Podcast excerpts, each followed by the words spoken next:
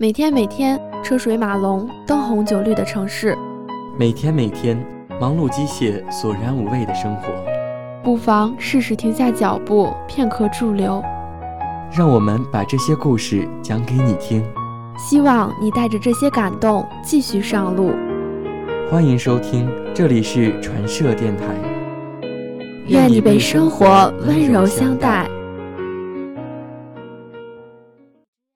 Hello，大家好，这里是博二时间，我是子墨。今天给大家聊的话题就是：你觉得爱情是什么？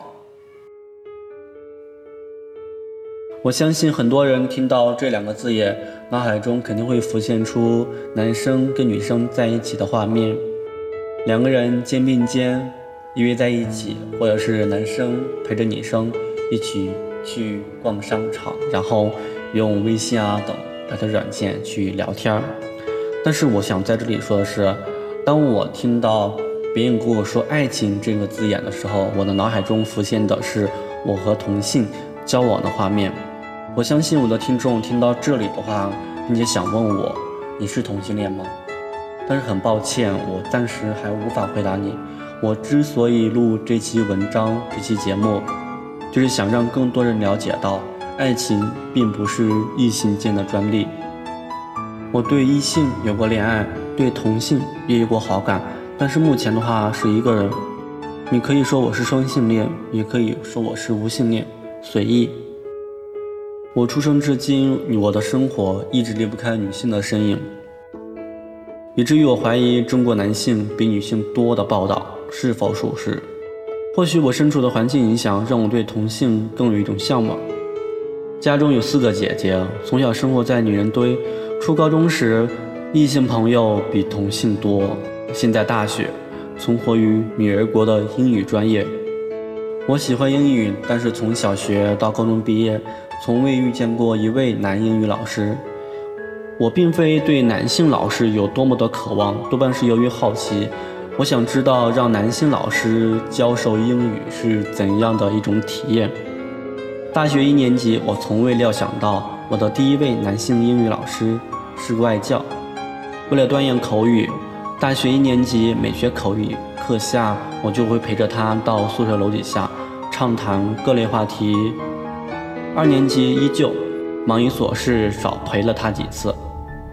班上有一位女生戏谑地问我：“你是不是看到外教有女了女朋友，所以你就不跟他走了？”在场的人心里都明白，他只是说笑。我也是，外国人的文化生活习惯在中国差异很大，处理不好分歧就会产生隔阂。若是朋友间还好，求同存异即可；若是情侣之间，那可未必。挤牙膏的方式不同，都有可能引发一场灾难。在初高中的时候，我有三个要好的同性朋友。我们四个人从小学到高中住在同一个村落，上同所学校，每天骑自行车上下学，日子很是惬意。其中有一个和我过往甚密，我弄坏他的东西，他从来不会让我赔。每次玩耍都会叫上我，每次外出也会保护我这位弱生。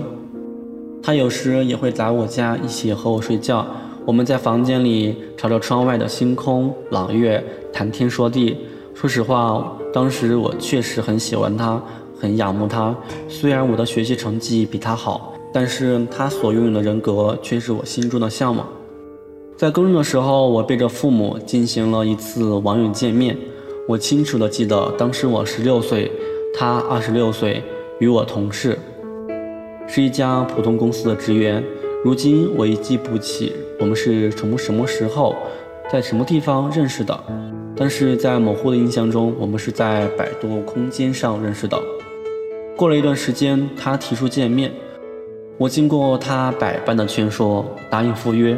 因为我觉得我们所在的地方条件有所不妥，所以我决定让他来我住的地方，所以选择在人群密集的地方见面。为了阻止父母，我选择先赴约再致电。当我与他在餐厅见面时，我才给父母打电话说下午不回家吃午饭。在大多数印象中，见网友是一件很危险的一件事情，绑架、抢劫、强奸。但是我的状况还好，只是发现他说他是同性恋，并且喜欢上我了。当然，我拒绝了当他男朋友的请求。目前，他也和异性结了婚。这是我第一次碰上同性恋，虽然当时想笑，但是不久会会觉得，同性恋在中国其实挺可怜的，社会对他们不尊重，并加以嘲讽和排挤，使他们不敢自豪地宣布我是同性恋，而是把他们的彩虹旗悄悄卷起来，藏在角落。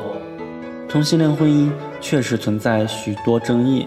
怎么传宗接代？孩子没有异性家长怎么成长？其实这些都不是问题。中国废除了自古以来的皇帝，现代不也是发展的挺好的吗？很多东西以前没有，现在有；很多东西以前有，现在没有，但是整个社会还是能继续下去。同性恋在一些国家早已合法，其中经验自然可以借鉴。今年六月份，美国也由联邦法院宣布，全州同性恋合法。在中国，它既不违法，又不合法，但又让人大多数觉得荒谬至极，会让其父母觉得家族蒙羞。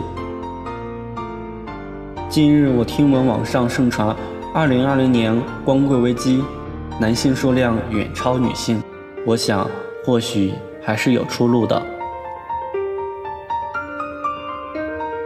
那今天的节目到这里就要结束了。